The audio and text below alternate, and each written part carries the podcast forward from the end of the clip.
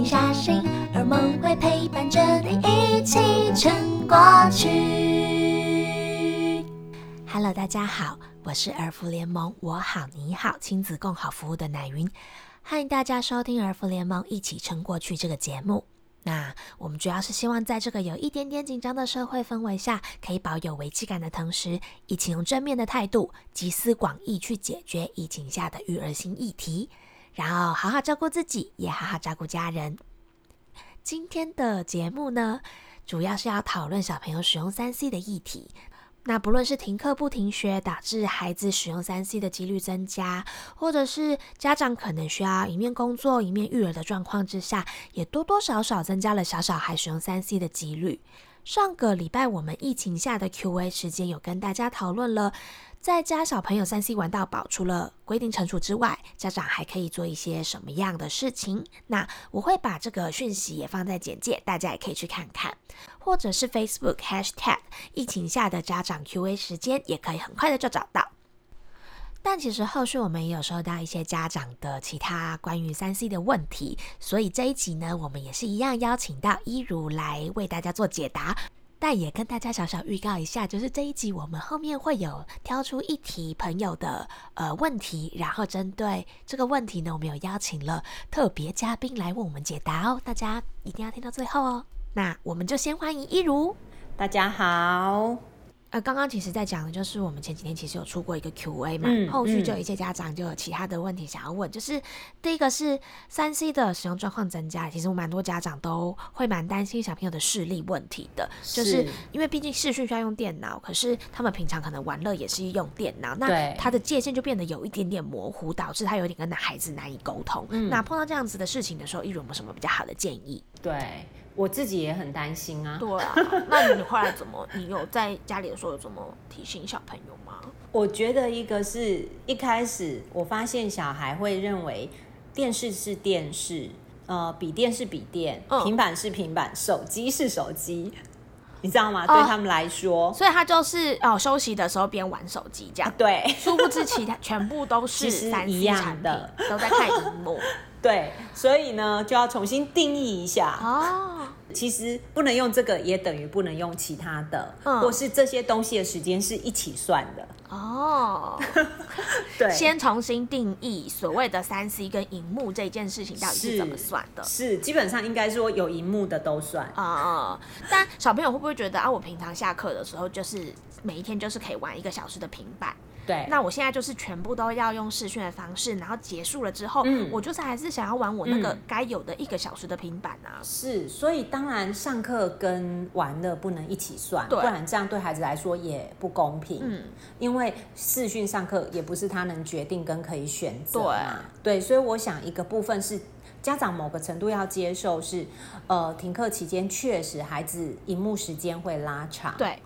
但是一个是说，怎么样把这些时间还是分开算，接受会拉长，嗯，好，所以玩乐时间不会因此被减掉、被牺牲掉。再来一个就是休息，嗯，对，怎么样在适当的灯光嘛、环境上，然后呃，使用多少时间要休息多久，嗯，我觉得这个是可以明确定出来的。哦，的确是一个蛮好的提醒，因为我们平常在家里的时候看荧幕的时间没有这么长，是所以小朋友在那个看。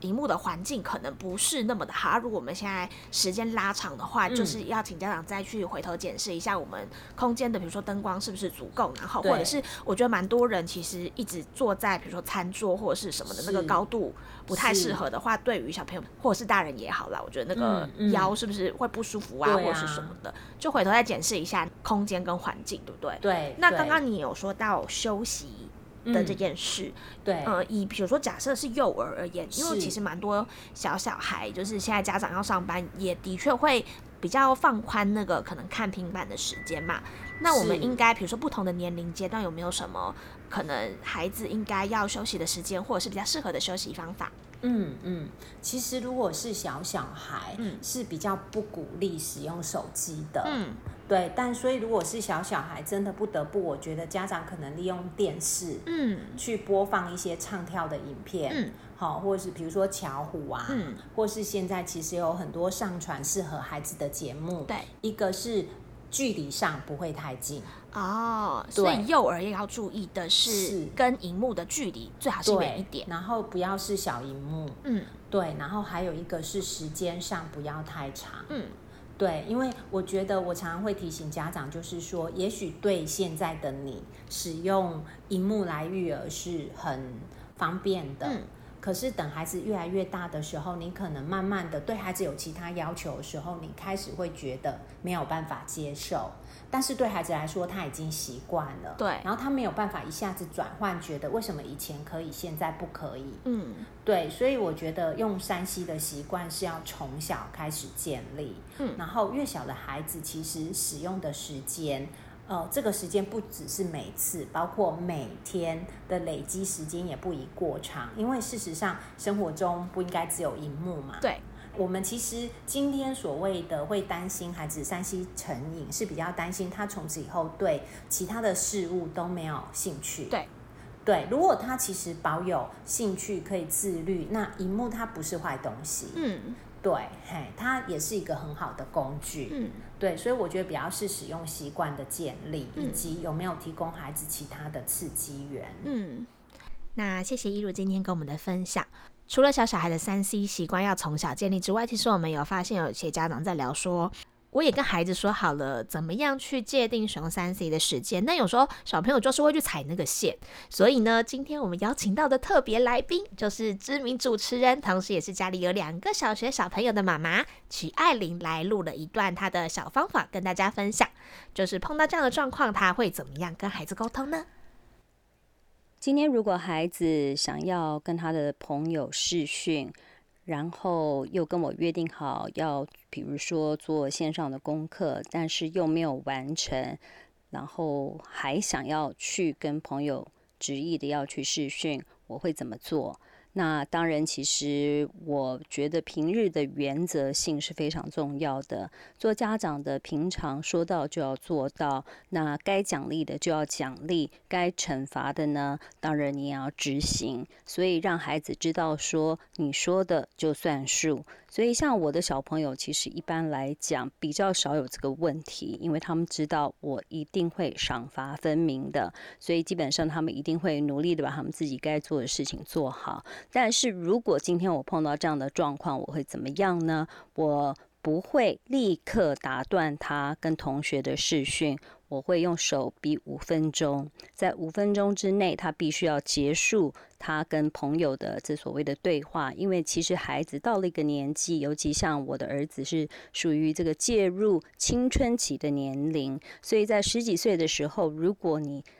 执意的要去把他打断，叫他立刻挂掉，我觉得他们很没有面子。那所以妈妈呢，除了顾到面子之外呢，我给他五分钟结束他们的对话。然后，当然还有其他的惩罚。那这个惩罚是什么呢？既然他挪用了他还没有达到约定的这个所谓的奖励，跟他的朋友做试训，那我就必须要把他接下来他原本应该要有的自由时间，比如说上网玩游戏，或者是说他想要做的其他的休闲娱乐，我就会有这个拿掉他这一份权利的。呃，时间，所以呢，比如说像我的小朋友，可能他每天都有两个钟头可以上网，然后玩一玩游戏。但是在这个两个钟头的时间里头呢，我可能就会扣掉这两个钟头，所以他有一整天就不能在网络上玩游戏，更别说想要跟朋友做视讯了。所以我觉得平日设下的这所谓的规则一定要有原则，但是我觉得呃，小朋友如果真的打破了自己的约定，他就必须要有他损失。所以这个部分呢，我觉得我。必须要把他的这所谓的休闲活动呢也扣掉，让他知道说，他如果没有达成他的约定，而还是要去跟他的朋友做试训的话，他除了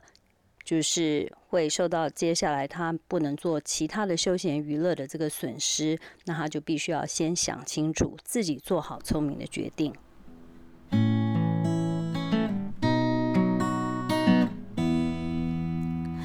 谢谢今天的客座育儿职人曲爱玲。